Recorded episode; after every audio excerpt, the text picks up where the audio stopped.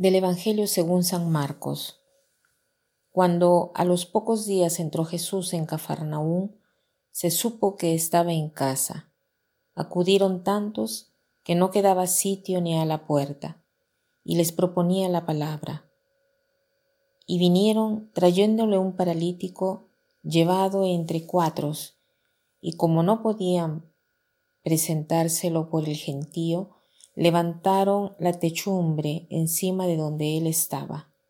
Abrieron un boquete y descolgaron la camilla donde yacía el paralítico. Viendo Jesús la fe que tenían, le dice al paralítico, Hijo, tus pecados te son perdonados. Unos escribas que estaban allí sentados pensaban para sus adentros, ¿por qué habla éste así? Blasfema. ¿Quién puede perdonar pecados sino solo uno, Dios?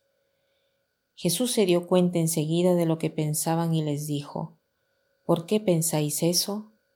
¿Qué es más fácil decir al paralítico, tus pecados te son perdonados, o decir, levántate, coge la camilla y echa a andar? Pues para que veáis que el Hijo del Hombre tiene autoridad en la tierra para perdonar pecados, dice el paralítico, te digo, levántate, coge tu camilla y vete a tu casa.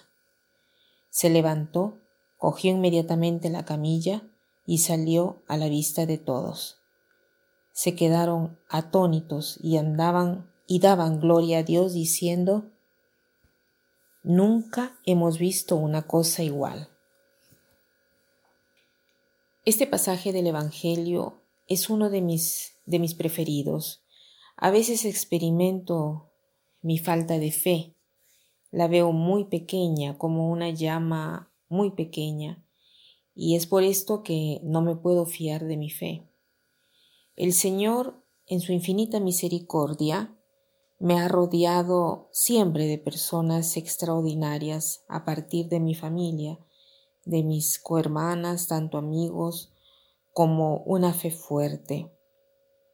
En este pasaje, el paralítico no es curado por su fe, sino por la fe de sus amigos, e incluso es tan grande la fe de sus amigos, la preocupación de este paralítico, que en realidad hacen una cosa muy creativa, lo hacen bajar del techo para que pueda encontrar a Jesús. De repente solo se hubieran podido rendir por su enfermedad. En cambio, sus amigos tienen fe en Jesús y lo llevan delante de Él. Pero si Él está amarrado en ese modo, Jesús ve la fe del paralítico. ¿Y qué cosa le dice? Le dice, álzate, toma tu camilla y vete, anda a tu casa. No es suficiente lo que han hecho los amigos porque hay siempre la necesidad de una respuesta personal y cuando hay una respuesta personal, todos se benefician porque todos los que estaban en el cuarto presente se sorprendieron y alababan al Señor. ¿Qué cosa nos quiere decir todo esto?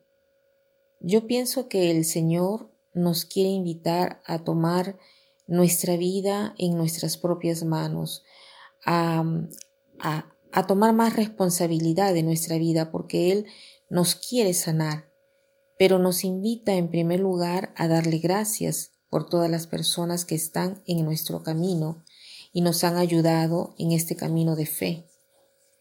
De repente, en oración, eh, podemos hacer una lista mental en nuestro corazón por las personas que han estado a nuestro lado para que podamos continuar este camino hacia Él sin cansarnos, sin abatirnos ante nuestra incredulidad, ante nuestra falta de fe, ante nuestra incapacidad de ir hacia Jesús con nuestros propios pies. Y como en un segundo momento podemos pedirle al Señor de no ser personas pasivas, de tomar nuestra responsabilidad y, ponerla al servicio de los demás.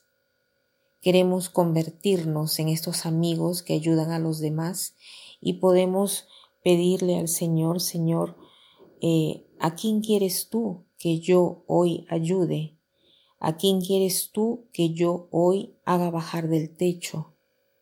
Tantas veces no se debe ver tan lejos, porque el Señor nos pone cerca tantas personas que pueden ser inspiradas por nuestra fe. Pidámosle al Señor de hacer crecer entonces nuestra fe. Que pasen un buen día.